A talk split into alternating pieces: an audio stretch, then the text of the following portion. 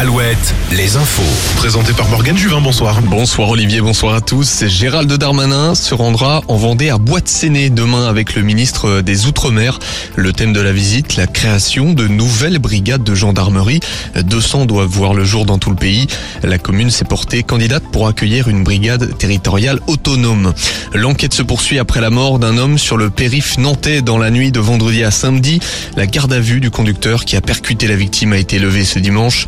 La victime a été identifiée. Il s'agit d'un homme de 34 ans qui vivait dans un campement rome près du lieu de sa mort. Le conducteur avait pris la fuite avant de, se dénoncer une heure plus tard. Difficile de trouver un médecin mardi en Indre-et-Loire. De nombreux généralistes se mettent en grève pour dénoncer plus de considération, pour demander plus de considération, pour augmenter les tarifs des médecins libéraux. Une lettre ouverte a été signée par 142 professionnels de santé.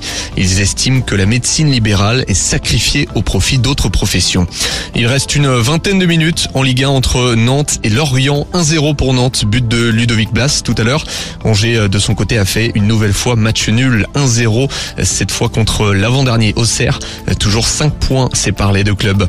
Brest a chuté sur la pelouse de Montpellier 3-0 et puis défaite 3-1 de Rennes à Toulouse.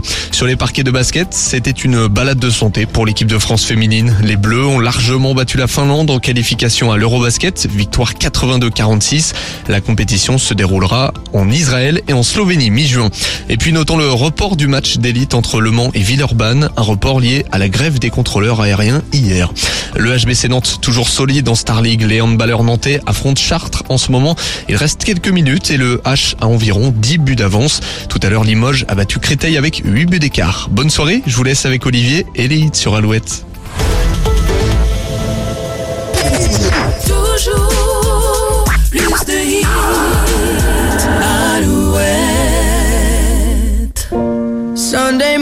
morning's work.